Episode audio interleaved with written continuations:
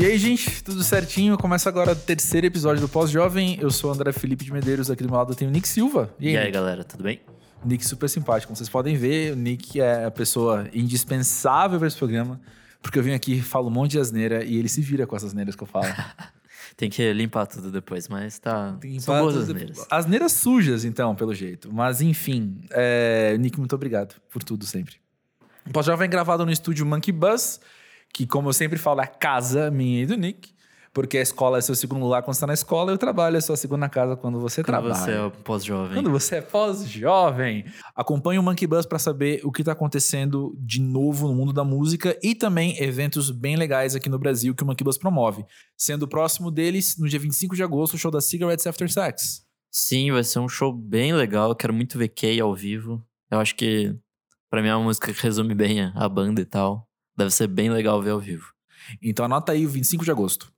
No episódio de hoje do Pós-Jovem, então, Felipe Veloso, que é um cara que inclusive já esteve no Monkey Bus várias vezes e que você talvez conheça. Eu conheci o Felipe em vários palcos, vendo vários shows, e depois que eu fui conhecer ele pessoalmente. Por que isso? Porque o Felipe já tocou em diversos projetos. Com Mamundi, que ele inclusive cita na conversa. É, ele já tocou nas bandas Bilhão, Séculos Apaixonados. Ele acompanha a Duda Beat hoje. E tá lançando um projeto solo em breve também. Não sei quando, não sabemos quando, mas em breve. E eu admito, o Nick também, a gente acabou ouvindo um pouquinho. São músicas bem boas e que eu espero que saia logo, porque Porque eu já quero ouvir de novo. É. e ele levou embora os arquivos. O Felipe, como ele cita no meio da conversa, ele é formado em História, o que gerou também um assunto da gente falar sobre mudanças que a vida sofre e como você também é a soma de cada uma delas. Além disso, a gente tratou temas como controle e ilusão de controle, sensação de controle, necessidade disso, e também conflitos geracionais, também por causa de um dos depoimentos que a gente leu, que tratava sobre relações, dinâmica de relações dentro da família, né? E um outro depoimento também, por fim, que foi sobre uso e abuso de substâncias para tapar um vazio, para preencher, tapar um buraco, preencher um vazio. Foi tudo muito bom de conversar, é muito bom de ouvir o lado dele, o lado do Nick, e, e eu poder confrontar as minhas ideias com as ideias deles também. Ah, vai ser muito legal ouvir a sua história, vai ser muito legal ter esse, esse combustível de ideias e combustível de. É, eu acho que no fim, é- essas, é essas histórias que a gente coloca no meio do programa, que acaba não sendo as nossas, trazem muito mais pro programa do que só três pessoas conversando. Então, Com certeza. seriam quase como cinco pessoas conversando no caso, assim. Com certeza, concordo 100%. Então, participa aí. Conta aí uma história que você hoje olha pra trás e percebe que você amadureceu com ela, com, com essa situação, ou com, enfim, com a postura que você teve em algum. Como hoje, num- numa das histórias, né? A postura que a pessoa teve em relação a uma situação na vida. É, manda no podcast pós-jovem.com.br. Manda assim. Vai pensando, ó, faz assim, ouve episódio pensando que história você vai mandar. Aí depois você manda. Fechou?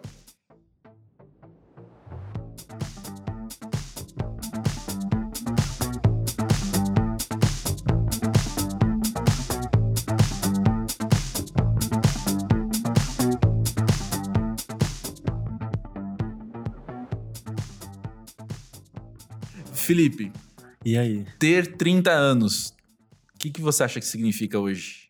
Hoje? É, pessoalmente não, né? No, numa, Os dois. num senso comum. Os dois. Pessoalmente, tem aquela experiência, né? De você dormir com 29 e acordar com 30, né? Cada um vive essa coisa de um jeito, né? Como que você viveu? Eu vivi... Me deu um negócio, assim, uma... uma... Não sei, cara. Fiquei um pouco apreensivo. Mas, no fundo, no fundo, sobrevivi, assim, tranquilo. Uma coisa que eu achei impressionante, cara. Eu dormi sem nenhum cabelo branco. Eu acordei, já tinha cinco aqui e cinco aqui, assim. Olha só. Impressionante. Olha só. Isso eu acho que, não sei, cara. Isso Não eu acho que chama que distração isso, e atenção condicionada pela situação. É, pode ser. Porque eu acordei, olhei no espelho, vamos embora, vamos ver o que, que aconteceu. E aí.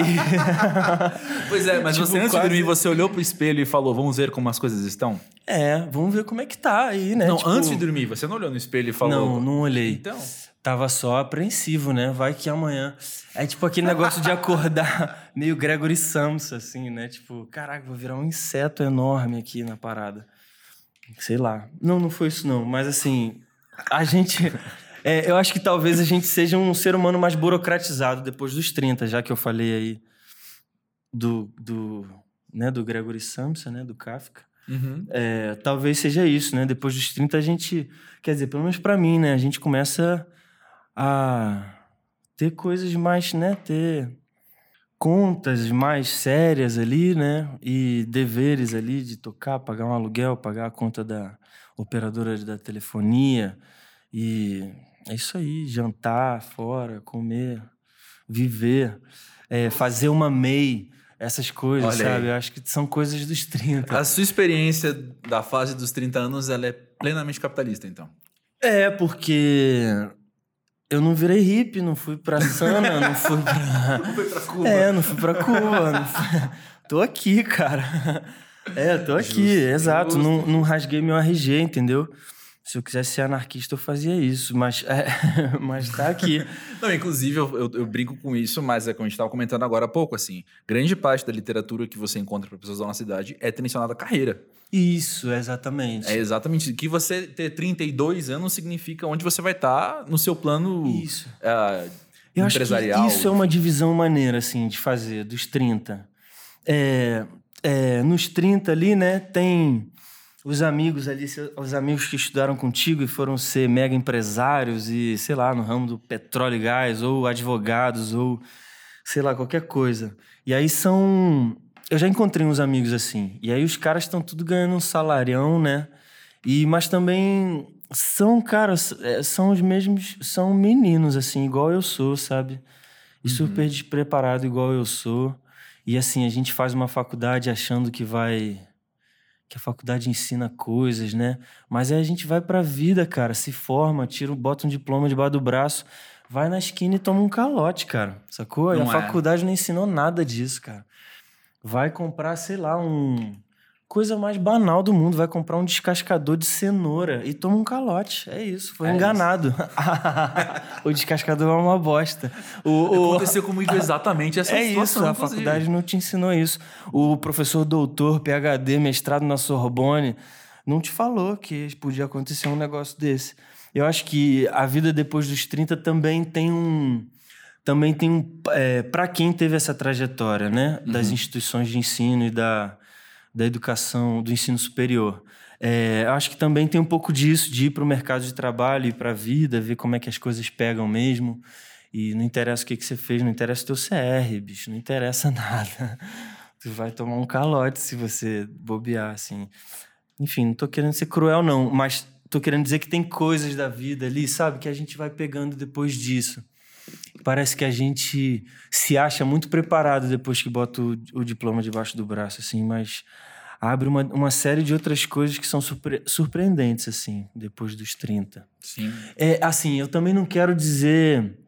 Não quero dizer que a vida é toda serial, assim, né? Depois dos 30 acontecem certas coisas. Tem gente que vive coisas pesadíssimas e seríssimas desde muito, muito novo, né? Uhum. Inclusive, no episódio anterior, a gente estava comentando como, como é muito arbitrária a classificação, adolescência e vida adulta, por pois exemplo. é. Porque cada um vive de um jeito. Sim, é. É, sei lá, Essa pensar... maturidade não é uma coisa ditada pelos anos também. Pois então acho que é. tem muito Uhum. disso. Acho que a gente fica um pouco condicionado pela escola, né? O serialismo da escola, né? Essa Exatamente. idade é essa série, essa idade é essa série.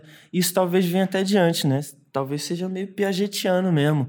É, a fase da evolução dos 3 aos 5, a criança é assim, assim, assim. Dos 5 aos 7, a criança é assim, assim, assim. Cara, sei lá, às vezes se você nascer no lixão, bicho, o Piaget não tem nada a ver com tua vida, sacou? Se Sim, tu nascer na sim, sim. Jardim Catarina, o que, que o Piaget vai entender da tua vida, saca? Sei lá, acho que pouca coisa. Dos É. três aos cinco, você vai estar fazendo outras paradas. Você não... né? Lógico que é né? desenvolvimento motor e tal, mas. Nossa, a vida dá umas coisas. um certo, Sim. um certo padrão, Mas, não é tão balizado assim, né? Tipo, Uhum. ah, agora acabou a sua fase sensorial motor e vai entrar na fase Sim. do Você vai dormir aos 29 anos, acorda cabelo branco aos 30. Pois é, é Uhum. exato. Pra mim foi tenebroso. Assim, não tenho problema de ficar com cabelo branco também, assim. Foi só uma coisa que eu não tinha e passei a ter. Acolhido de um jeito muito carinhoso também. E é isso aí, agora tenho cabelo branco. É, eu quero falar mais sobre descascador de cenoura depois, porque eu passei por essa situação, não sei nem como você Cara. sabia disso. Mas mudando um pouquinho de assunto. Situações do pós-jovem. Mas voltando também numa coisa que você falou, assim, é, você tem uma formação em história Sim. e você chegou a exercer cargo. Sim, dei é, uma aulinha, acho- umas acho- aulinhas. É, acho tão, tão estranho usar Ah, cara, é, assim. é, é isso aí. Mas me, é isso, me né? enxergaram como isso e me, Exato. e me, me empregaram como isso. É certo. isso aí. E, e como que como que você vê hoje, olhando pra trás, o caminho que a sua carreira levou assim? Tô procurando umas palavras melhores pra isso, mas o que eu quero dizer é o seguinte: quando você estava estudando história, você tinha entre muitas aspas plano de carreira? Ou você estava estudando uma coisa que era legal, aberto às mudanças que poderiam acontecer com você? Porque eu pergunto isso porque eu sei que hoje a tua vida é diferente do que de um estudante de história, por exemplo. É, pois é, eu estudei, fiz a UFRJ lá, e aí, quando você tá lá dentro, assim, primeiro antes de entrar, né? Você tem, um, você tem uma perspectiva ali, vou entrar e vou. Cara, quando você. Sei lá, quando eu fiz o, ali a coisa do vestibular. Nossa, a questão é enorme, né? Tipo, vamos direto da faculdade. A, a faculdade ali, quando tu entra, você tem vários estágios ali dentro. Acho que é, todo mundo viveu isso, né? Tem uma hora que você tá Uhum. adorando. Tem uma hora que você tá querendo sair, né? Tipo, prison break o negócio, né? Eu tenho que sair desse troço, tenho que me formar. Tem horas e horas. No meio da faculdade, eu eu eu queria, cara. Sabe essa coisa? Assim, ah, quero quero uma vida acadêmica, quero estudar, fazer um mestrado, fazer um doutorado. Assim, no fundo, no fundo, a gente vai ficando seduzido por essas coisas na universidade. Você fica, nossa, esse cara é sensacional, esse professor é maravilhoso. Gostaria muito de traçar um caminho parecido, semelhante. Mas aí cada um é cada um. Eu já tinha a coisa de tocar, né? Já tocava antes Uhum. de entrar na faculdade. E aí foram as duas coisas acontecendo, sacou? A trajetória da acadêmica lá da faculdade e a trajetória musical. É, no meio de tudo lá, a gente tem sonhos e sonhos, a gente projeta coisas maravilhosas. Vou estudar sobre música, vou estudar sobre música contemporânea, vou fazer um super mestrado e vou ser um músico, vou ser quase um Zé Miguel Wisnik, você. Mas aí depois você vê as suas limitações e tudo mais. Aí tu vai. tu vai vendo o que, que a vida vai trazendo Ah, e tal. é. É, isso. É, do, do meio pro. No final da faculdade já, que é a parte que eu já tinha feito bacharel, a parte da licenciatura, né? Que é a formação de professores Uhum. você já vai tendo outro ritmo ali, da, outra relação com a universidade e tal. Você tá tendo uma formação, tá indo pra escola, tá, começa estagiando, depois tu tá dando aula. Você tem outra relação com a universidade ali, é um preparatório mesmo para você entrar na sala. Nessa parte eu já não tinha mais tanta Uhum. mas assim, uma coisa, uma coisa eu sempre tive, assim, cara, ô, cara, eu tô fazendo, ô, já, já tô fazendo história, sabe? Então, eu não tô atrás de ser multimilionário. então eu tô atrás de quê? Eu tô atrás de ser feliz, cara. Eu tô atrás de viver, viver bem, sacou? É, olhar pra mim e estar tá contente com as coisas que eu tô fazendo. E é lógico, sobreviver, pagar minhas, as contas da vida aí, bancar tudo. Mas ser feliz, cara. Ser feliz. E depois da faculdade, o tempo que eu dei aula, assim, foi pouco tempo para eu perceber que eu não estava feliz dentro da instituição ali, escola. Uhum.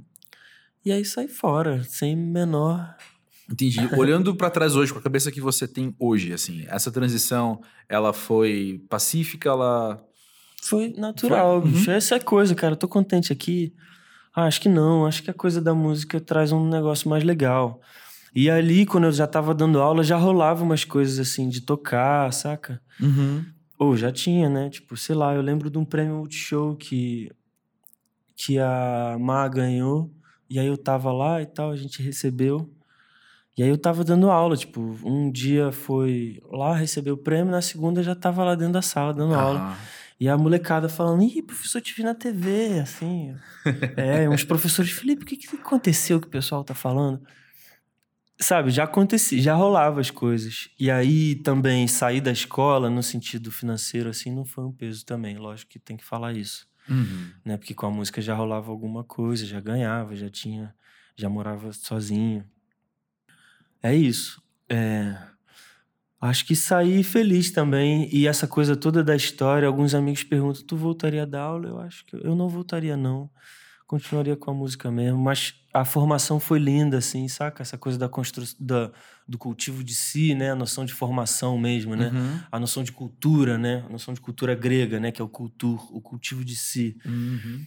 Ou a Bildung alemã, sei lá, foda-se. Opa, sem palavrões, mas essa, essa coisa da formação pessoal, assim, foi muito bom ter feito esse curso. Sim. E lógico, cara, me ajuda na coisa da música, me ajuda na coisa de escrever, de fazer as canções, de tocar. É, eu tenho pra mim muito claro, não sei como é que vocês lidam com isso, assim, mas tem pra mim muito claro pensar, independente de diploma, mas eu sou muito a soma de tudo que eu passo, assim. É, Eu é me entendo mesmo. como muito a soma de tudo É que eu mesmo. passo. Então não, não- Talvez você tivesse. E tem, a gente. Trabalhando com músico, a gente conhece músico que fez engenharia ou que fez matemática, e aquilo também influi na maneira com que ele olha a Uhum. música e na maneira com que ele olha a E, produção cara, dele, né? Olha, isso é na. A gente está sendo, né, total. é, partindo do, do viés das profissões, né? Me- Uhum. medir o ser humano pelo que ele produz. Mas isso, a gente é a soma do que a gente viveu, né? Isso, isso rola em várias áreas, né? Tipo, Com certeza. é, vamos partir aí para a área sentimental, a área amorosa, essa coisa de namoros e namoros. Depois que você tem 30, você já namorou uma, ou meia vez, ou alguma coisa você já teve ali, né? E aí alguma relação, alguma coisa ficou daquilo e tu Uhum. carrega essas coisas. Depois dos 30, né? As nossas relações são outras, a gente entende a relação de outro jeito. Ahn, enfim, eu tô falando a gente como se compreendesse todo mundo, né? Eu não tô querendo generalizar, não, mas assim. A minha rola um experiência é muito parecida entendi- com a sua. É, a Um minha outro também. Então, acho que, de fato, É. é, algum, é uma experiência, de certa forma, coletiva. É. Ou, a- nessa sala, pelo menos, É. o agente funciona muito bem. e, e os. Tem aquela coisa, né? Quando a gente. Vou falar de relacionamentos. Tem aquela coisa, quando a gente termina ali um namoro, a gente. Tudo que a gente quer é cortar o troço, esquecer o troço. Quando eu sinto. Uma vez eu ouvi isso de uma amiga e sempre e acolhi isso. Ela, ela um dia me disse, cara, esse troço de terminar namoro cortando, esquecendo, jogando coisa fora, apagando a tua memória, isso é uma violência. Quando, na verdade, as É. pessoas que a gente, com quem a gente termina ou se a gente se relaciona, a gente carrega essas pessoas dentro da gente em várias medidas. Uma, uma coisinha que ensinou, saca? Uhum. A gente carrega esses relacionamentos também. É um pouco Uhum. disso que tu falou. A gente é a Uhum. soma do que a gente Aí, foi pra você fazendo. que é historiador, seria apagar uma parte do É, passado bicho, que é é muito que é, importante, sabe? Tipo, Ou e se eu fosse, sei lá, se eu fizesse psicologia, pra mim é recalcar um negócio. Se eu É. fosse qualquer outra coisa, seria uma negação, assim, da própria vida, da, da, da coisa que tu viveu, da memória. É, eu tô pensando, e eu tô pensando também quantas pessoas não estão pensando ao mesmo tempo que eu sobre literalmente sem lembranças, o filme. É, exatamente. Eu lembro, cara, de um conto do, do Borges chamado Funes o Memorioso, que é o bicho que, que tenta lembrar da vida inteira, que nunca Uhum. esquece nada. Uhum.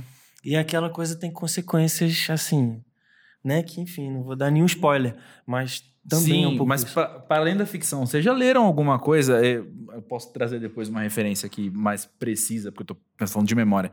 Mas vocês já leram sobre pessoas que sofrem desse mal de uma memória constante? Que é tipo um- uma, é uma Ah, doença. você não conseguir de esquecer nada e tal. É.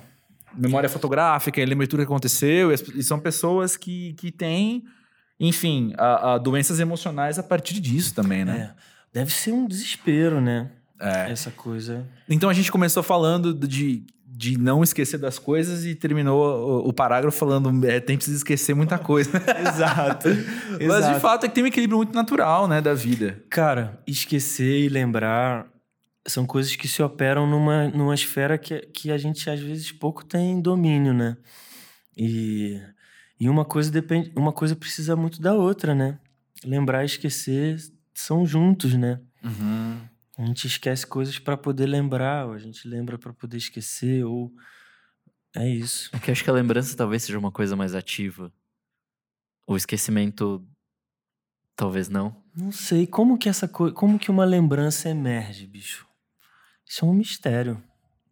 Quais lembranças que ficam, quais lembranças que. Como são que uma lembrança né? vai embora? É. No filme lá tem um jeito, mas. E aí, como é que faz? Ah, é. Bom, existem análise, é também... isso aí. Vai pro. Olha, galera, vamos fazer análise, galera. Vamos, vamos, vamos, vamos. Sempre. A gente, a gente vê cada Exato. episódio dessa lembrança. Aconteceu, tá acontecendo naturalmente, Tá, na verdade. tá. A gente já tá falando, ó, pessoal, vamos lá fazer uma terapia. Bora fazer terapia, é. que vale a pena. Mas tem. Mas enfim, os, os neurocientistas que estão ouvindo aí, deve ter pelo menos né, uns sete ouvindo, Opa, com certeza. grande quórum.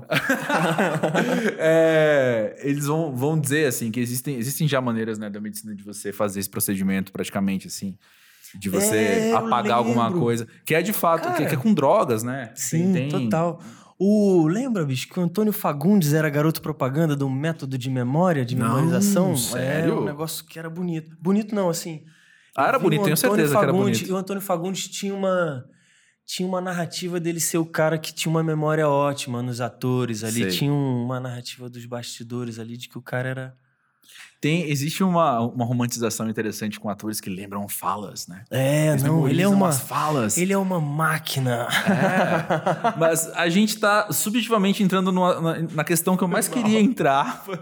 Por favor. Digressões, é. Por favor. É... Fique, por favor, fique à vontade, tô dizendo isso, Ok. gente. Quem não tá vendo eu gesticular. É... A questão que eu queria entrar é, assim como o Antônio Fagundes é um ator de boa memória, e a gente começou falando de você se, se, se apresentando à sociedade como historiador e como músico, ah, nessa fase de vida que você tá, onde você entende a sua carreira tendo parte da sua identidade? Tendo isso tudo, Uhum. Ai, cara. Assim, uma retrospectiva, assim, eu não faço, não costumo fazer, assim. Acho que é essas coisas todas, essas forças aí, a coisa de músico e a coisa do curso lá da história, Uhum. são umas coisas pra gente inventar o presente, né? Pra gente inventar agora uma coisa, né? É. E aí eu sinto que essas são as forças que eu tenho pra inventar um, inventar um troço agora, assim. Uhum. Aí é isso, né? Todo ano a gente tenta fazer umas músicas, lançar uns discos e dizer as coisas que a gente tava na, na pira de dizer. Eu acho que essas coisas confluem para isso, para hoje eu ser, para hoje eu ter uma caminhada assim na música, saca? É, nada muito definido assim, né? Ah, ele é um músico que fez isso, né?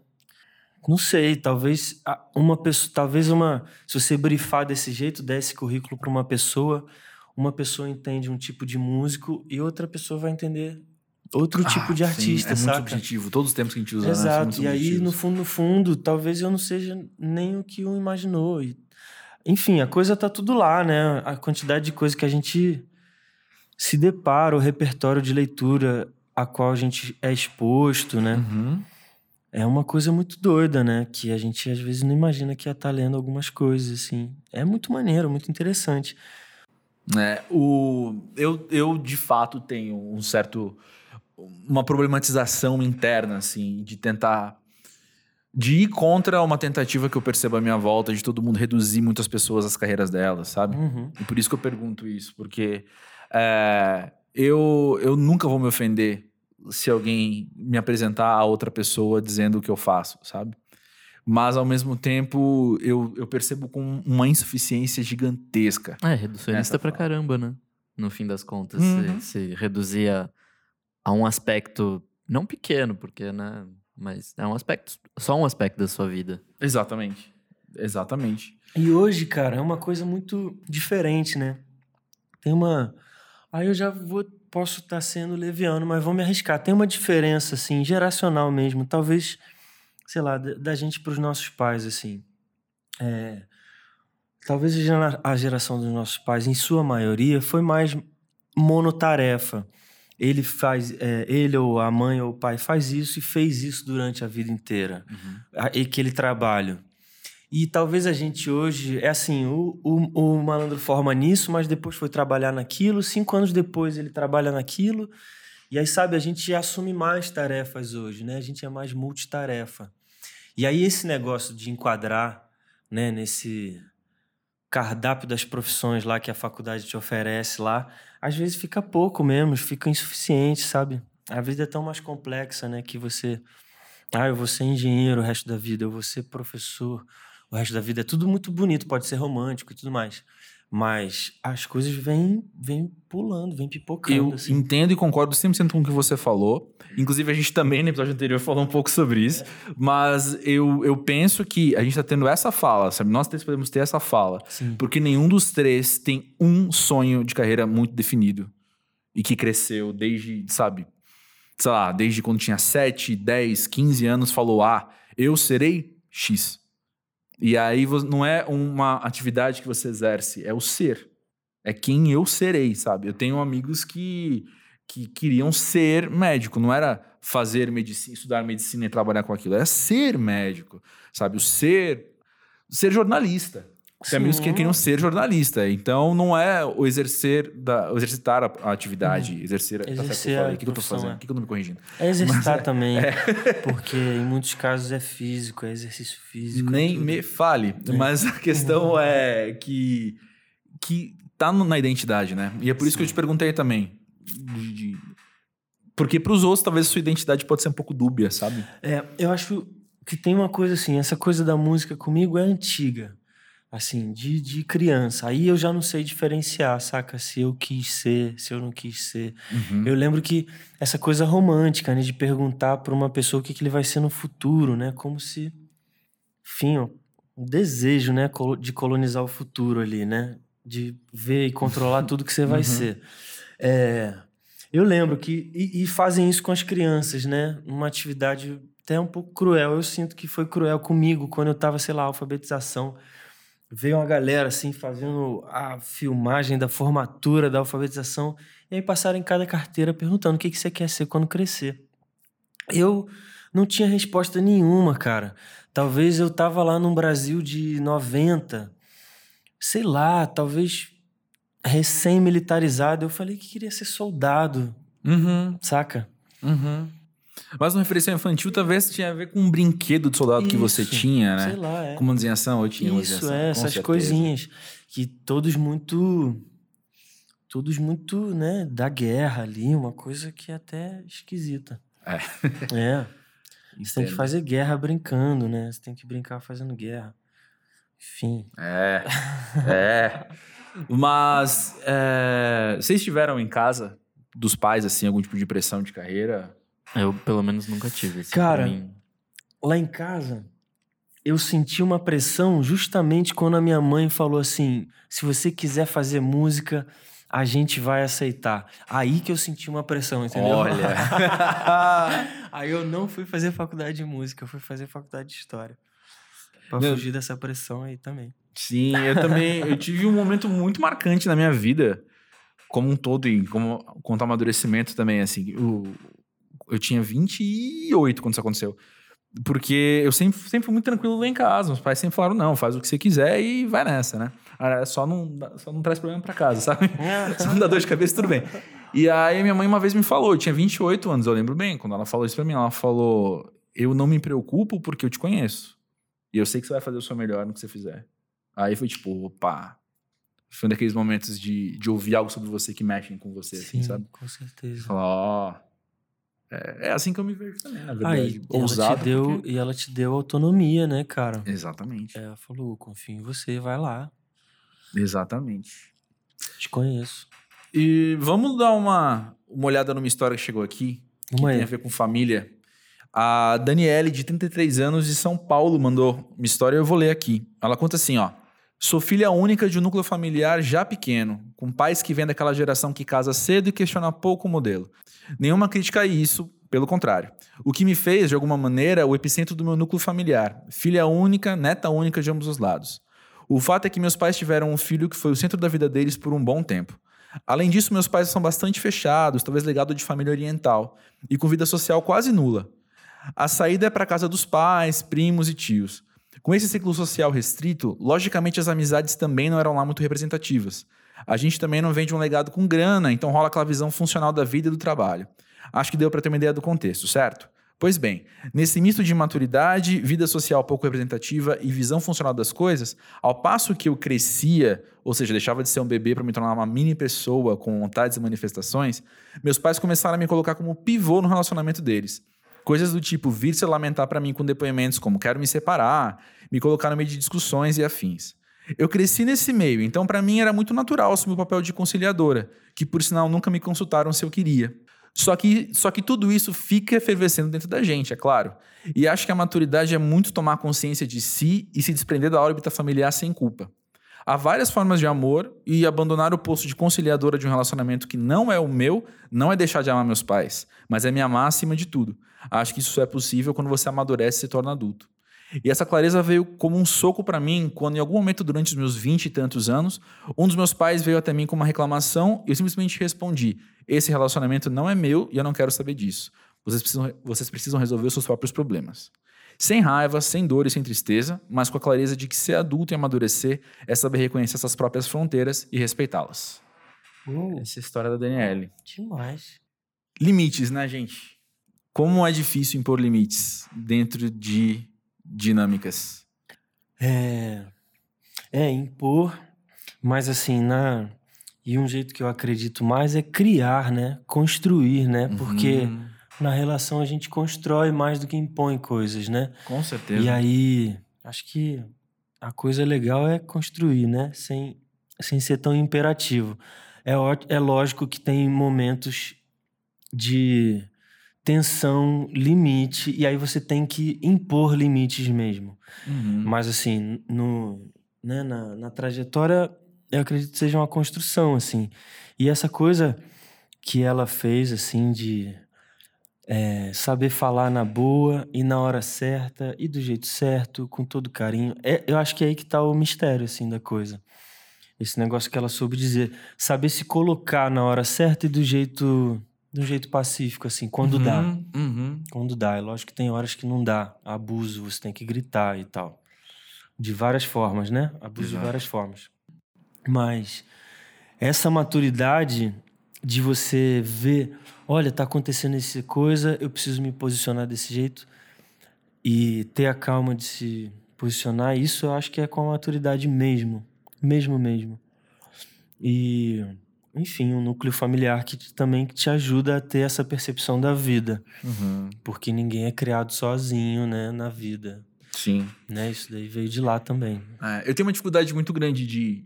E eu, obviamente, não sou o único no mundo sentindo assim, mas de entender até que ponto uma coisa é codependência e até que ponto é. Não, eu vou te ajudar, sabe? Porque tem situações que as pessoas precisam de fato de ajuda. Tem Uhum. situações que as pessoas precisam ser empurradas ou carregadas no Uhum, colo. uhum. E, e tem situação que isso vira uma dinâmica, né? Tem dinâmicas de relacionamento que são Sim, essas. Você sim. faz por mim. E Isso. o meu problema agora é seu. Mas e é um você abuso. também só tem como saber fazendo algumas vezes e entender a dinâmica disso. Não tem como você, logo de cara, perceber isso. Porque acho que esse caso de, de abuso, principalmente, é alguma coisa recorrente que vai sendo construída com o tempo e que Demais. é, a pessoa se deixa também nessa posição de. É tipo um banho-maria, né, cara? Tu vai ali, a coisa vai esquentando, a coisa vai esquentando, quando tu sente, tu tá ali. A coisa super pelando já e tu nem sentiu a temperatura subir, né? Exatamente. Tu tá ali dentro no negócio. É, eu acho que é um ato de coragem o que ela fez, assim, tipo, É. de. De dizer, de dar É. um... Isso é bonito também, porque ensina, né, cara? E aí essa aqui é um negócio do ponto aí, da conversa também. Porque é isso daí, é... essa coisa eu acho legal. É, é uma, né, a, a mina é filha lá, né, do casal. O casal, né, espirrou um problema ali pra ela e ela e ela deu deu um ponto ali pra coisa. E isso daí que é o que eu acho legal, é, ela essa atitude dela ensina uma coisa pros pais dela. E eu acho que é aí que tá um pouco da conversa também. O que que a gente tem já com 30 anos que a gente já pode jogar na mesa, cara, e trocar com pessoas de qualquer idade. Uhum. Porque em muitas das vezes, cara, a gente vê pessoas com uma certa idade sendo infantis ainda, sabe? E ninguém tá, e ninguém tá livre disso, né, cara? Com Tem gente de 60 anos agindo de forma super infantil em diversas ocasiões, saca? Uhum. Sei lá, no trânsito, no elevador, no trabalho, no, Uhum. na pelada, na. Saca? Tem, tem isso, bicho. E, e essa que é a coisa, esse ponto aí dela falar e de, e de falar com calma e falar com amor ali, numa boa, é isso que vai fazer aquilo chegar no coração dos pais dela e eles entenderem um troço e aprenderem com a própria filha. Acho isso bonito demais e rompe uma, uma hierarquia das coisas, né? De que os pais transmitem para sempre conhecimento e o filho é sempre um, um aluno, né? Um, um ser é, que não tem luz. Uhum. É, e isso, isso é uma, isso acaba com a relação dos pais, dos pais com os filhos, né? Uma relação de uma mão só, de uma mão única, onde os pais não podem ser sensíveis também, aprender coisas com a trajetória das pessoas de uma geração jovem que está encarando um outro mundo e tal, essas coisas. É. Eu acho que isso linka no que a gente fala também aí hoje. É. Deve ser muito complicado eu- ser um, um pai que tem um filho de 30 anos e dentro de uma perspectiva de que o tempo passa rápido e de que você viu aqu- aquela coisa nascer, você, você viu aquilo cagar na fralda, assim, Uhum. sabe? E, e cair quando tentava tentando andar. E hoje tá dando um limite na relação. Exatamente. Como é que você não fala, cara, eu limpei tua bunda, sei lá. E agora tá você. Eu não admito que você me ensine. Sabe essa coisa? É. Eu, eu acho que às vezes é isso, é difícil mesmo. É, É. quebra um pouco do que as pessoas a- entenderam até então como educação, né? Uhum. Como... Acho que aí também entra em outra questão, ou talvez não entre, mas vou forçar a entrada mesmo assim, que é o que a gente estava falando antes também das fases de vida muito, muito bem pré-definidas e, e vendo a gente crescer, e eu, e eu percebo meus amigos na nossa idade nesse processo, de falar, cara, eu tenho muito que aprender ainda. Então, eu com 30 tenho muito que aprender, com 40 tenho muito que aprender, com Demais. 80 eu ainda tenho muito sempre. que aprender. Então, essa postura de aprendizado, penso que pode facilitar nessas horas. Opa. Sabe? De total. olhar e falar: olha, é verdade, tem algo aqui pra eu ouvir. Cara, te coloca num lugar. Te tira do teu lugar, né, cara? Te faz, é uma escuta. É, cria tudo, cria uma escuta que sai do narcisismo. Você vai Uhum, pro outro, uhum. você vai ouvir o outro. É, sei lá, imagina se tu ficar um- com 80 anos achando que a vida que você viveu serve de, de balizamento pra entender todas as vidas de todos os E a seres única vida a ser humanos. vivida, né? É, Tipo, que é a única vida a ser vivida. Cara, abre o olho, não para de sonhar. É. Continua, sacou? Aprende. É. Ou abre o olho pra ver que tem Pra tantas vida. pessoas da sua idade que tiveram uma vida totalmente diferente. E se eles forem fazer o mesmo processo, vocês estão em conflito automaticamente. Sim, exato. Que é exatamente o que E não acontece. tem né? diálogo, né? É. E aí, e aí, muitas das vezes, isso é um negócio, é um problema geracional mesmo. Dia- diálogo de pais e filhos, e filhos e avós. é. É isso. É, É, eu cresci com essa visão muito bem definida de que eu ia ser criança, eu, eu, tipo, eu aos oito anos, assim, sabe? Que uma hora eu ia ser adolescente e aquilo ia, tipo, acabar, eu ia acordar no dia seguinte, já não era mais. Eu era adulto e ali tinha uma estabilidade muito grande, né? Acordar com cabelo branco, Com né? cabelo nada. branco, obviamente. e aí você tinha uma estabilidade muito grande, né? E aí você chega lá, não sei, de novo, cada um no seu- na sua idade. Tem o alguns- seu lá, né? É, cada um tem o seu lá. Aí você chega lá e, e, e você percebe que, cara, eita, nós, montanha russa total, sabe? Não é nada estável. Não é nada A estável. gente tava falando sobre maturidade. Uma coisa pra mim que eu percebi há alguns anos é que é, não existe essa plena maturidade. Tipo, eu sou. Tenho, acabei de fazer 30 anos, eu sou maduro pra algumas coisas, mas pra outras não. Não, Isso. é verdade. E, e meio que é isso, assim, tipo. é, acho que esse processo vai continuar. Vou continuar amadurecendo outras coisas. E para algumas eu possivelmente vou continuar imaturo, sei lá, É. gosto de Star Wars. Sim, então é. eu vou continuar gostando. É uma coisa puta infantil, mas foda-se, Não, então, mas é que tá. Eu acho que você começa a olhar as coisas e, e- e ter outros, outros adjetivos pra elas, sabe? Gostar de Star Wars não é necessariamente imaturo. Pode pertencer ao universo infantil por ser lúdico, por ser fantasioso, por ser fictício, mas até aí. é, Exercita outros campos da sua imaginação também. Por exemplo, assim. ou o próprio você cultivar. Eu, eu não sei se- qual vai ser a palavra, se é você ter em Star Wars um alívio, um escapismo, quer que seja. Você saber, você saber aproveitar isso é maduro pra caramba, sabe? Você saber falar, meu, eh, isso aqui vai, vai me fazer bem por X, Y e Z. Isso é muito bom, isso é muito maduro, entendeu? É. Eu penso que imaturo é, é você talvez consumir umas coisas sem saber porquê ou sem saber consequências, causas e consequências, sabe? Que, enfim, minha visão hoje, isso pode mudar também. a- a- daqui eu posso olhar pra trás e achar essa imaturo que eu tô falando.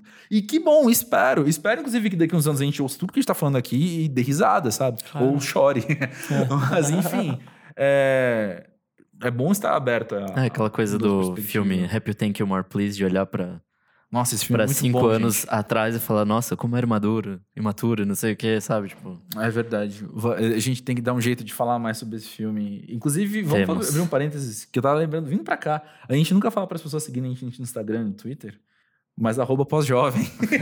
Segue aí que a gente pode dar essas dicas, inclusive. Você conhece esse filme? Não, Não sei se cara. tem um título em português.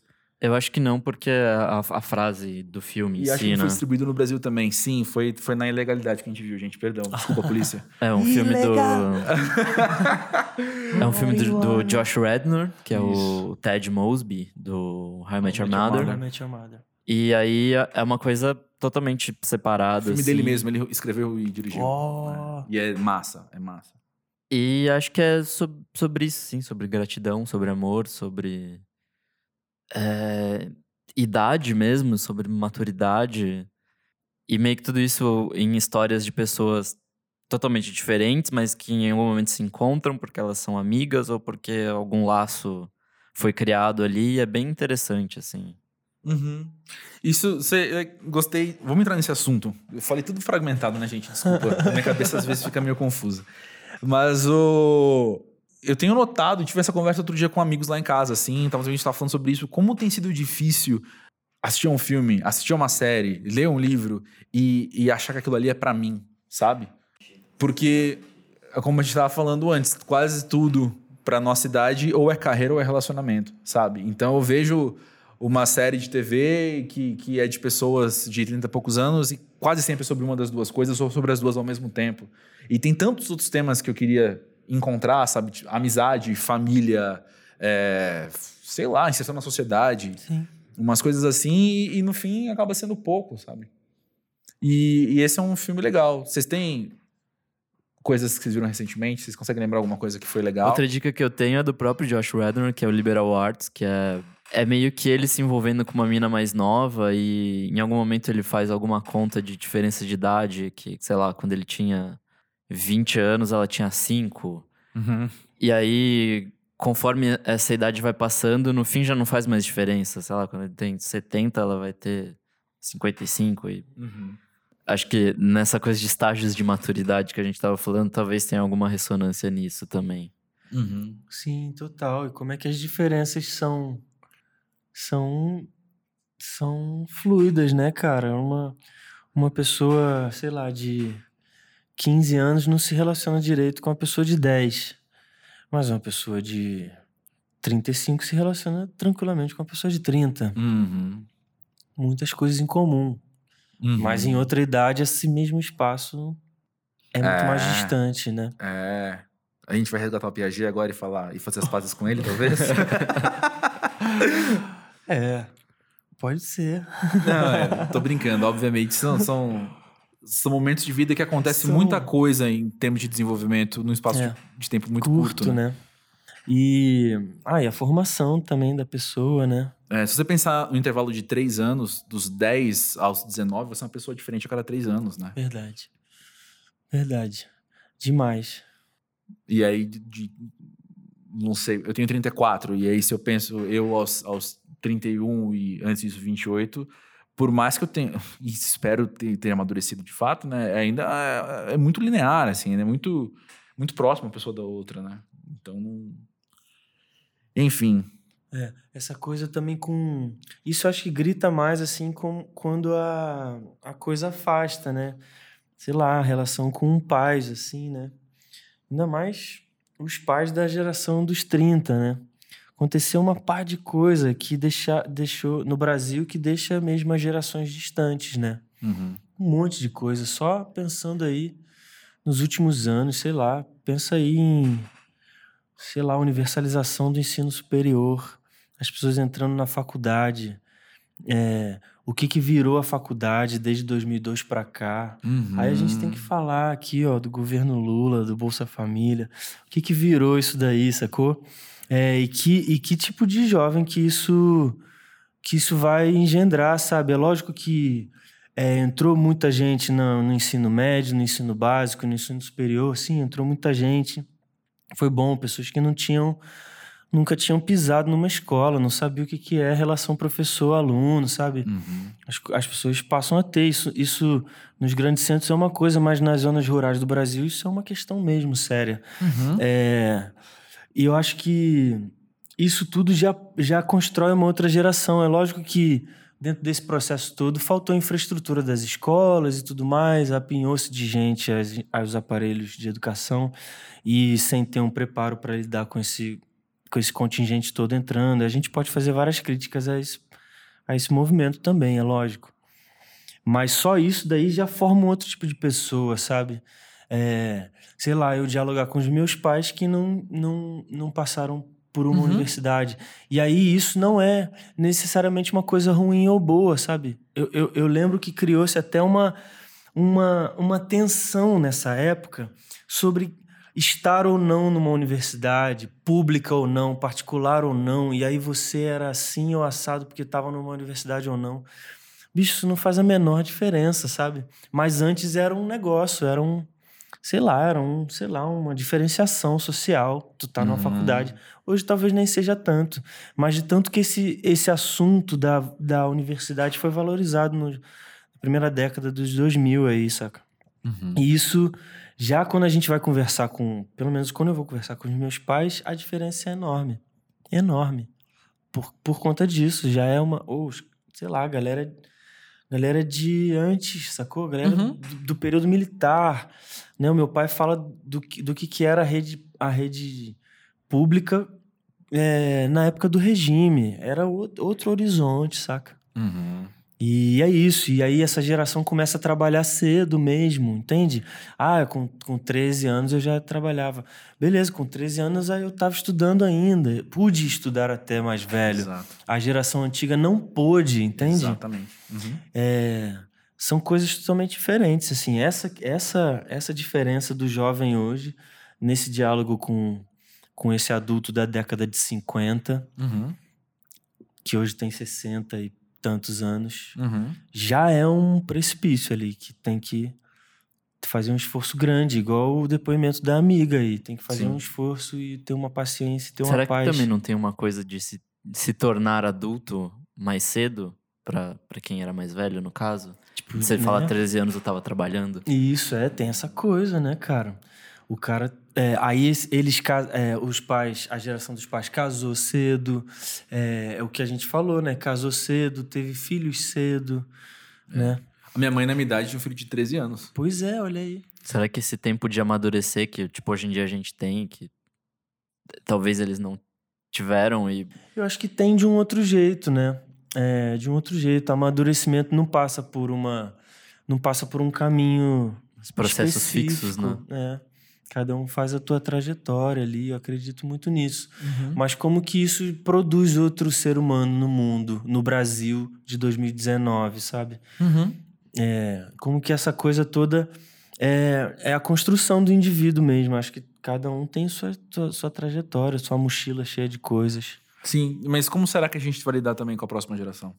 É, é a, talvez a gente tenha a dificuldade que, a, que os nossos pais tenham com a gente, uhum. sabe? Dê nomes tão idiotas quanto aborrecentes para uma próxima geração, sacou? Uhum. Justamente pela incapacidade de dialogar, aí a gente dá um nome de um bicho e, uhum. e, e, cria um negócio que a gente que, né, que, que é difícil de entender. Uhum. Mas na verdade não é. É Uhum. isso, é só uma diferença ali. É. Tem um estudo que, que a gente pegou aqui, que ele foi publicado nos Estados Unidos. Um estudo que eu achei, eu achei bem interessante, porque ele vai muito de encontro com um senso comum que nossa cultura valoriza muito jovens prodígios e, e pessoas, enfim, a- até com os conceitos de talento nato, coisas assim. E é um Demais. estudo que pegou cientificamente dados que comprovam que a maior parte dos artistas e dos cientistas tem suas melhores obras dos 35 aos 40 anos. Oh. E um exemplo que eu achei mais legal. Porra, existe salvação pra minha Tá vida. vendo? Que Eu isso? tenho uma luz no fim do meu túnel, Caraca, talvez. graças a Deus. Mas o- um exemplo que eu gostei muito aqui no meio do estudo é que ele fala de Mozart, que ele ficou conhecido por ser uma criança prodígio, quando na verdade os melhores trabalhos dele são dos 30 e tantos anos, né? Cara, essa essa narrativa, né, do, da criança prodígio e que outro, outra época foi a narrativa do gênio, né? Isso é tudo muito historicizável, né? Isso tem um, Uhum. isso tem na história tem um começo dessa narrativa de grandes grandes a valorização de grandes indivíduos, né? Isso a partir de um certo momento começa a surgir. Isso hoje vem dar nisso daí, né, do do prodígio, de um menino que com 19 anos faz um negócio maravilhoso ou cria um aplicativo e vende por milhões, sabe? Essa que é a coisa. Uhum. Pode ser nas artes e pode ser no business, sei lá como é que chama. Mas é uma coisa que é esquisito, porque dá umas aberrações infantis também, né? Porque isso daí vai terminar no pastor infantil, isso daí termina no. É. é, nessas coisas que, que fazem da- das crianças, né? Eu não tô também defendendo aqui que a criança tem que ter uma infância marcada dali até os Uhum. tantos anos, até os tantos anos. Ah, Piaget se revirando aí, mas, mas, mas, assim, é, é, essa coisa toda tão rápida assim cria umas coisas muito doidas hoje também, né? Sim. É, sei lá, papéis assim para criança que são muito que estão é, que estão em outro nível de maturidade assim. Não tô dizendo por profissão não, porque criança trabalhando cedo sempre teve Uhum. na fábrica da Inglaterra do século XVII. Uma plantação. Uma plantação, exato. Criança Sim, trabalhando é. cedo sempre teve. Mas assim, o perfil de adulto da criança virou uma coisa bizarra, né? Criança pastor, criança. É. Criança coach, vocês viram esses dias? Existe isso. E um moleque também, de acho que 18 anos, que é coach de crianças. Mano E aí, do! Desenvolvendo o potencial da criança. Você que é, grudou a moeba no seu cabelo, eu vou te ensinar como tirar.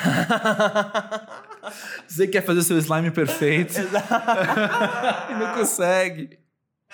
É, Ai, gente, ai. vai vendo. Mas também tem uma outra. A gente falou de criança, mas também tem uma implicação direta pra gente. Que foi a nossa, a nossa reação espontânea. Que é falar: olha, eu, eu posso fazer alguma coisa ainda. Que. Porque a gente vive. A gente não teve pressão em casa, como a gente já deixou claro aqui, mas a gente vive também num estado de ansiedade cultural, de um constante. E aí, todo dia? E aí? E aí? Mas e aí? E agora? E aí? E pode ser. Pode, ele pode vir no, no- no jantar de Natal que a tia pergunta alguma coisa. Ou às vezes vem dar um exemplo que eu, que eu não gosto, mas é real, que é tipo no Instagram, sabe? Ou vem da gente mesmo, de uma cobrança que a gente Ou coloca da na gente nossa cabeça, mesmo. que é bizarro e de sempre ser o mais produtivo possível e de fazer mil coisas, mil projetos e não sei o quê. E às vezes você só precisa de um tempo pra, sei lá, resolver sua cabeça. aí. Mas é, é, é, é difícil essa cobrança vindo de, de todo lugar e todo tempo e... Mas sobre o que você falou agora, eu queria muito mandar um recado voltando no tempo para mim aos 22 anos e falando, você não tá pronto para ser para fazer o seu melhor. Você vai ter que viver bastante ainda. Você não tá pronto. Porque hoje eu não tô pronto para fazer o meu melhor. Eu tenho projetos que eu, que eu penso para fazer daqui a um tempo que, que inclusive um ou outro eu tive que, que dar um freio mesmo e falar não, calma. Isso vai ter que ser depois. Porque eu não tô, eu não vivi o suficiente, eu não tô pronto ainda nos, as minhas habilidades não estão desenvolvidas às vezes o suficiente. Eu hoje vejo assim. Eu aos 22 anos estava ansioso pra caramba porque eu não era genial. Pô, cara. E hoje nessa, eu entendi que eu não sou genial. Nesse jantar, fazer coisas pô, boas. graças a Deus, né, cara? É que a gente não é genial. Mas assim, esses jantares de família, assim, você tem que dar uma saída mais breve, assim, né, cara? Sei lá, fala que tudo flui na vida. Cita o Heráclito, sei lá. É, fala que. Olha, tia, tá tudo fluindo na minha vida. É. Quem, sei lá. Quem não vai adotar isso agora? É, gente? exatamente. Muito bom, É. adorei. A Adorei. gente fala assim, a gente nunca mergulha no rio duas, Duas vezes. Pois tia. é. Enfim, mas assim, é- essa coisa é, vai acontecendo, né? É, até para os projetos da vida mesmo, seja o que você for, faça o que você fizer. Às vezes a gente força uma coisa e, a- e- e se a gente for atento mesmo, a, a, a vida vai dizendo pra gente esperar mais um pouquinho. Uhum. Espera mais um pouquinho. Aí, quando acontece, você fica, caraca, se fosse há tanto tempo atrás, não ia ser assim, sabe? Esses pensamentos em ro- retrospectiva que a gente faz. Uhum. Ah, se fosse há tanto tempo atrás, não ia ser tão bom. Uhum. Lógico que tem os perigos da retrospectiva, mas é isso, tem um, um tempo mesmo para as coisas, né? Essa coisa de enxergar o tempo das coisas é bonito, né? Há tempo para tudo debaixo do sol, né? É. É isso aí, teve um poeta que falava isso. É isso, tempo de separar, tempo de juntar, tempo de, de tudo. Tempo de chorar, tempo de sorrir. Tempo de chorar, tempo de sorrir. Se tu tiver, cara, atento na vida, tu percebe essas coisas rolando. Se tu tiver um pouco com uma com dificuldade assim, né, com a sensibilidade, se tu tiver um pouco embrutecido, talvez tu não perceba. Mas cara, abrir o olho, olhar pros detalhes, aí tu vê a vida falando pra tu esperar mais umas mais um tempo numas coisas ou urgir com outras. Uhum. É, tá atento, talvez, né? É isso aí. Vamos, vamos trazer mais uma experiência que chegou aqui pra gente. Dessa vez foi do Rômulo, 31 anos, daqui de São Paulo. E ele conta o seguinte: Lembro de ter chegado à fase adulta de repente. Quando notei, estava lá com todas as demandas sociais para preencher. Hoje, aos 31 anos, vejo que isso me apavorou. Sem ter estrutura emocional, estive perdido por alguns anos. Foi então que, sem saber, encontrei refúgio no álcool. O que no início parecia ser apenas uma curtição foi se agravando, desdobrando em coisas bem ruins, como por exemplo as drogas. Dos 24 aos 29, simplesmente não conseguia ter uma vida sem estar chapado. Adquiri uma depressão, não me entendia e me culpava sempre que as coisas saíam do controle. Em determinada fase, achei que só a internação seria eficaz. Nunca cheguei a ser o dependente que o cinema mostrava. Eu conseguia ter um convívio razoável com as pessoas em diferentes escalas da minha vida. Porém, a tristeza me acompanhava, o vazio, o choro que saía da forma desesperada, pouco a pouco, foi me tornando mais solitário, sem ânimo e com a droga preenchendo esse vazio. Eu senti vários fundos do poço, mas sempre conseguia sair de alguma forma, muito pelo amor das pessoas que me cercavam e entendiam a batalha que passava. Certa vez, cansado do sofrimento, me propus a modificar tudo. Foi foda, foi difícil, existiram recaídas, mas está acontecendo e partindo de mim mesmo, trazer a velha alegria que acompanhou a minha adolescência inteira. Eu não parei de beber, mas o clichê de um dia de cada vez precisa se fazer presente na minha vida. Se policiar e ter paciência comigo mesmo. Hoje em dia, as coisas estão bem mais tranquilas e é muito bom não ter o vazio de antes. Evito olhar para o passado, pois é muito recente, mas tenho certeza que há muito que eu aprendi e que me trouxe a maturidade que eu tenho. Eu nunca passei por nada parecido, mas eu tinha. Estava perto dos 30 anos e eu tive por perto uma situação de dependência química. E mudou muito a maneira com que eu enxergo isso, assim. Toda aproximação que eu tenho, a, a ponto de, sabe quando eu vejo um filme que ele fala o, o viciado que o cinema mostra, assim, e me, me incomodar até, assim. é- Enfim, é tão leviana a maneira que as pessoas falam de alcoolismo, é tão leviana a maneira que as pessoas falam de dependência. E... E, cara, É, eu, eu me, vi- me vislumbro um pouco nessa situação, algo que eu poderia ter sido se, de fato, algumas pessoas não tivessem me alertado disso. Eu tenho histórico de alcoolismo na, na família e tal. Então, é difícil, assim, se, se enxergar na situação de perda de controle. Por mais que, sei lá, acho que não haja um controle pleno, isso de fato, sei lá, é um, é um escapismo que acaba te tirando o controle total das coisas, assim. seus impulsos se tornam muito maiores e aí você se vê em postos e postos e postos que você vai ter que achar algum jeito de sair disso. Uhum. Às vezes é, é só muito difícil de sair, às vezes sozinho você não consegue. E é isso, assim, tipo. É. Eu, eu tô agora lembrando do, da situação que a gente leu no primeiro episódio com a Lil, do, do relato do cara que, que se entendia o abusador na relação, se entendeu o abusador na relação. E, e o paralelo que eu faço das duas histórias é como os dois hoje têm o privilégio de olhar para trás e, e, e perceber que daquele fundo do poço, ou dos vários fundos do poço, como ele falou, ele pode hoje aprender alguma coisa e pode hoje viver diferente, um dia de cada vez, vivendo diferente. É, é tem que ser forte mesmo, cara, nessas coisas. É, o álcool ou qualquer outra droga, sei lá, esse negócio de porta de entrada, né? Às vezes sem romantizar, mas tem coisas que são porta de entrada mesmo, sei lá. Às vezes é isso. Eu, sei lá, qualquer felicidade pequena pode ser uma porta de entrada para tu se perder, né? Num, numa coisa super dionisíaca. Mas é, é importante mesmo, assim, ter. olhar para si e ter cuidado com, com as coisas que você né, pode estar tá fazendo, porque às vezes tu perde mesmo o controle, cara, do que tu. Ainda mais álcool, né? Que é uma droga super forte, cara. Uhum. Aliás, das mais fortes que tem, né? Uhum. Sei lá. E é vezes... mais acessível, socialmente aceita, então acho que por isso acaba sendo mais forte. Tipo, você se perde muito fácil. É nisso. muito forte, porque, sei lá, né? Sei lá. Galera que, sei lá, fumam. Sei lá, falando de droga, né? Fumam crack, sei lá. Tu dá, bate uma noia ali, sei lá, um minuto, depois passou e tal. E tu fica mongol. O álcool, cara, tem, se você beber muito, tu não levanta do chão, cara. Que uhum. droga que dá isso, cara? Uhum. Se eu tomar um doce, eu tô aí pulando, mas se eu perder a linha no álcool, eu vomito, passo mal, quase morro. Uhum. Não consigo levantar. Que droga forte. É, é, é pesado mesmo, tem que, tem que se ligar, assim, na coisa. E... Enfim, né? A gente também não, não é obrigado a dar conta de tudo, sacou? Não precisa ter mesma culpa, assim, né? Uhum. O, o, amigo falando, ah, volto a beber e tal, mas sou super. Sou, voltei a beber, mas sou super ligado. É, tem uma, uma coisa que. Uma interferência que eu, que eu preciso fazer na história dele, uh, embora eu não seja qualificado para fazer qualquer tipo de análise sobre isso, mas é, ele não mencionou se ele foi clinicamente diagnosticado uhum, como com dependente. Né? Ele falou, e teve um momento que eu achei que eu precisava ser internado. Mas ele não conta se por que ele não foi internado. Mas. É... Cara, essa coisa, o, a pessoa perceber e falar assim, bicho, eu preciso de ajuda. Eu acho que essa que é uma coisa, né? É.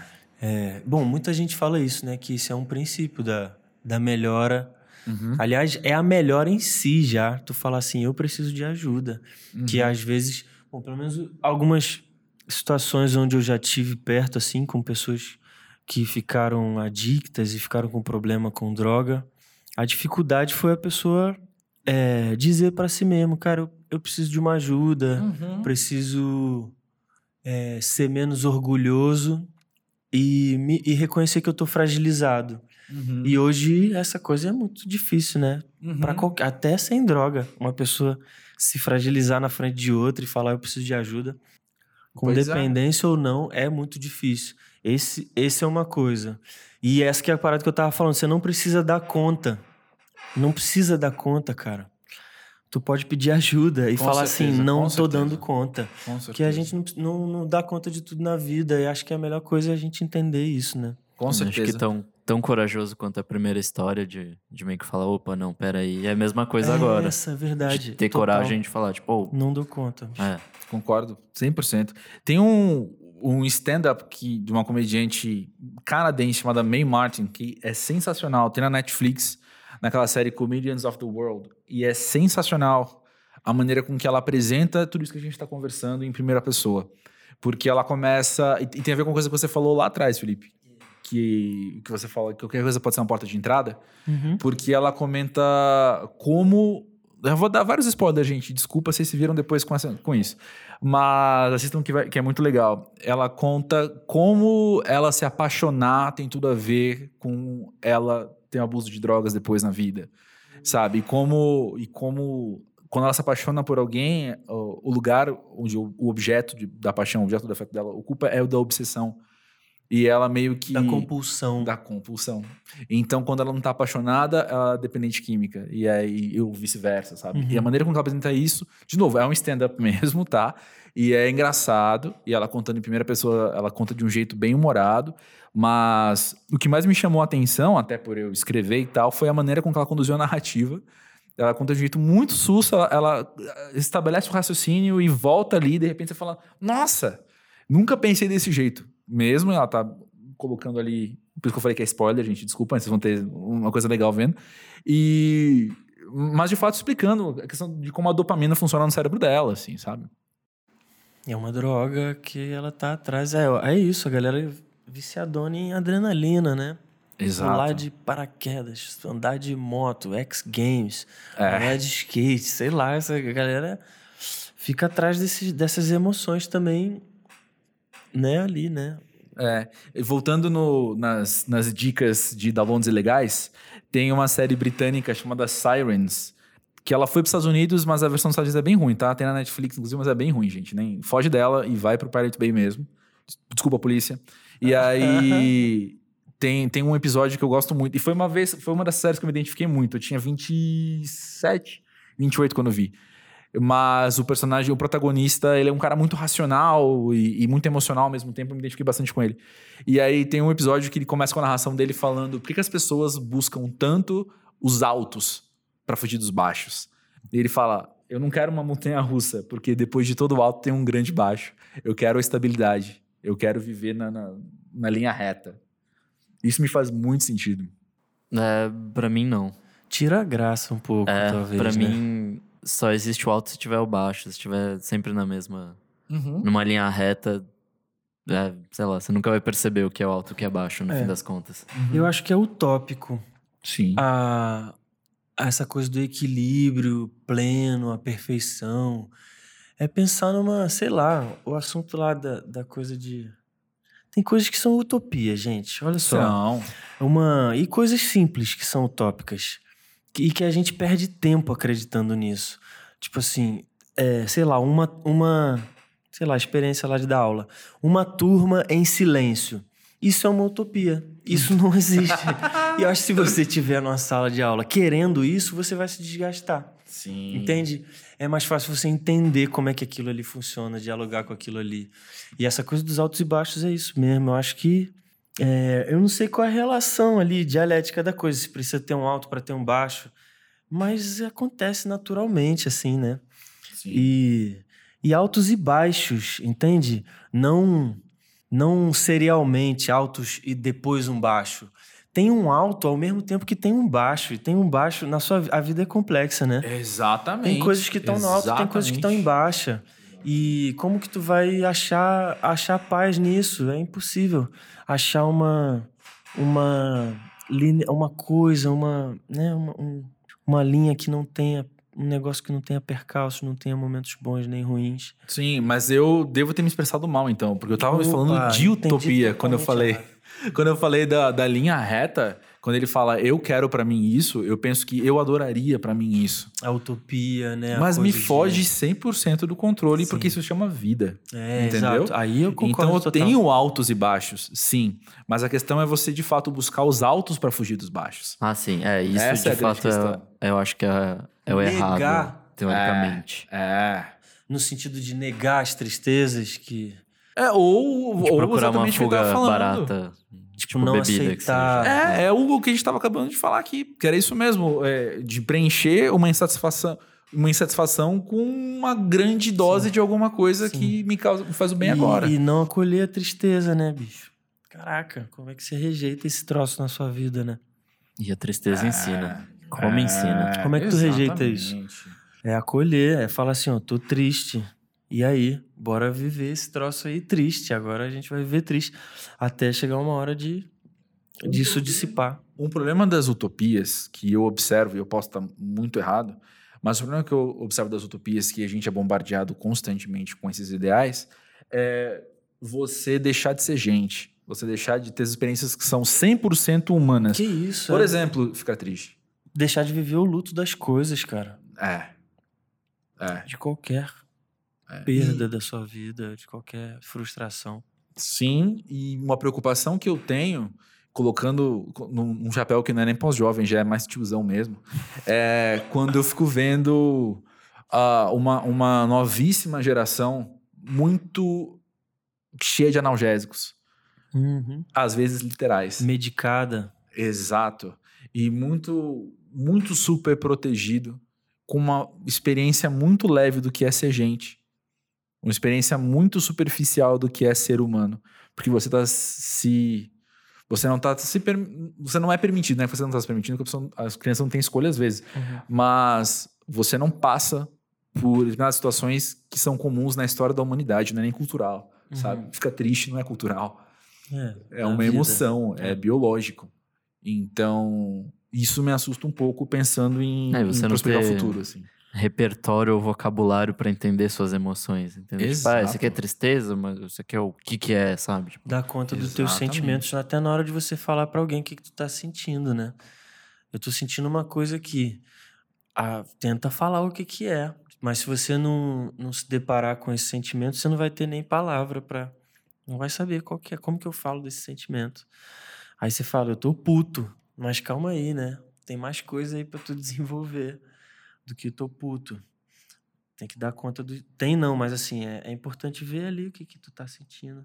E essa coisa também, eu acho que tem. O que eu queria dizer, essa coisa de não sentir ou sentir, negar as coisas, ou ter coragem de acolher os sentimentos, isso tudo bate numa coisa que, que eu fico pensando, assim, que é uma, uma coisa de hoje em dia, assim, que eu vejo como uma, talvez uma.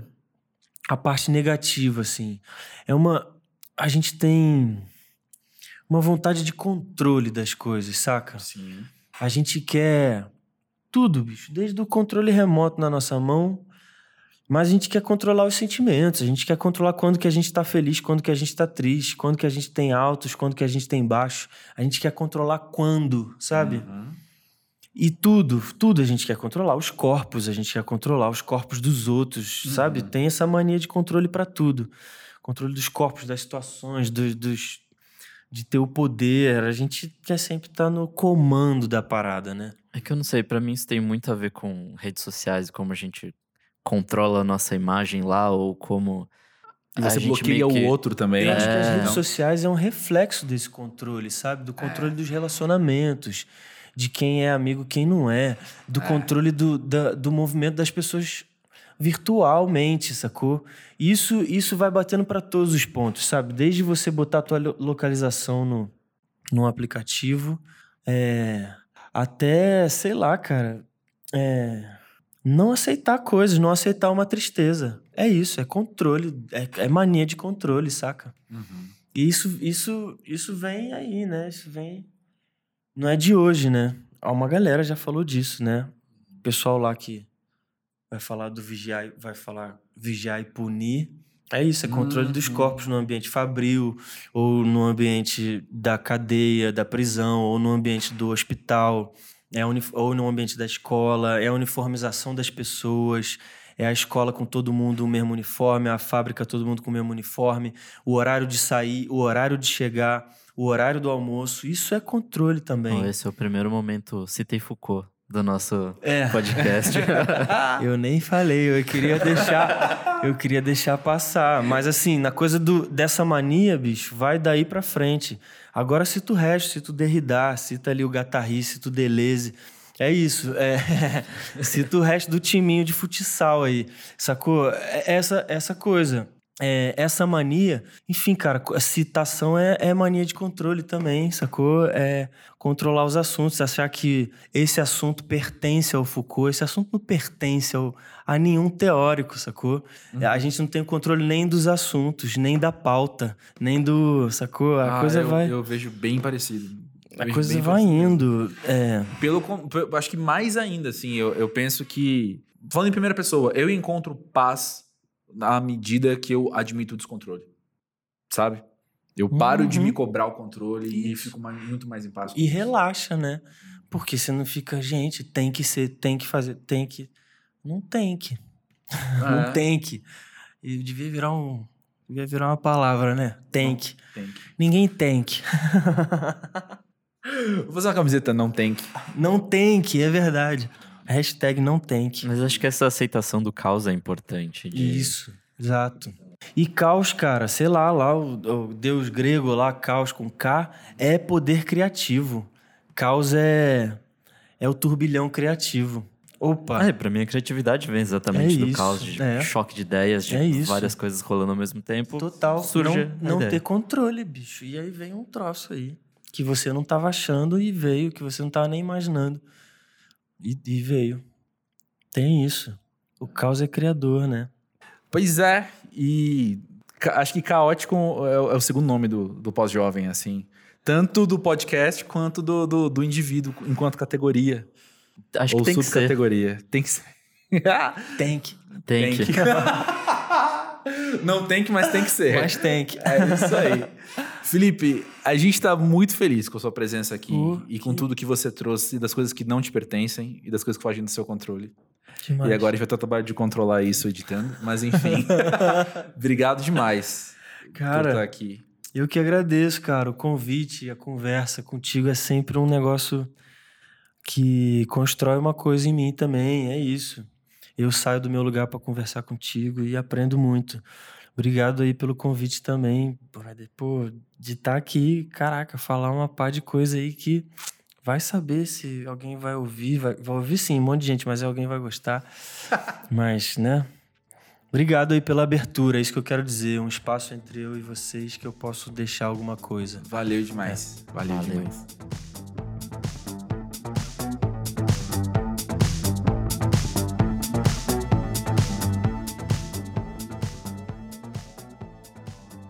Então tá acabando aqui o terceiro episódio do Pós-Jovem e uma coisa que a gente não comentou, mas tá sempre nos nossos corações, é que a música que vocês estão ouvindo, ela é composta pelo Pear Tree, que além de ser um, um músico que eu admiro bastante, é um dos amigos mais queridos que eu tenho na minha vida.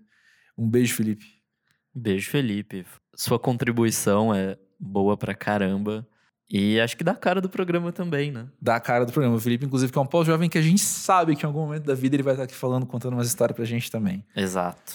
Mas é, o episódio de hoje foi com outro Felipe, Felipe Veloso, não Felipe Pereira.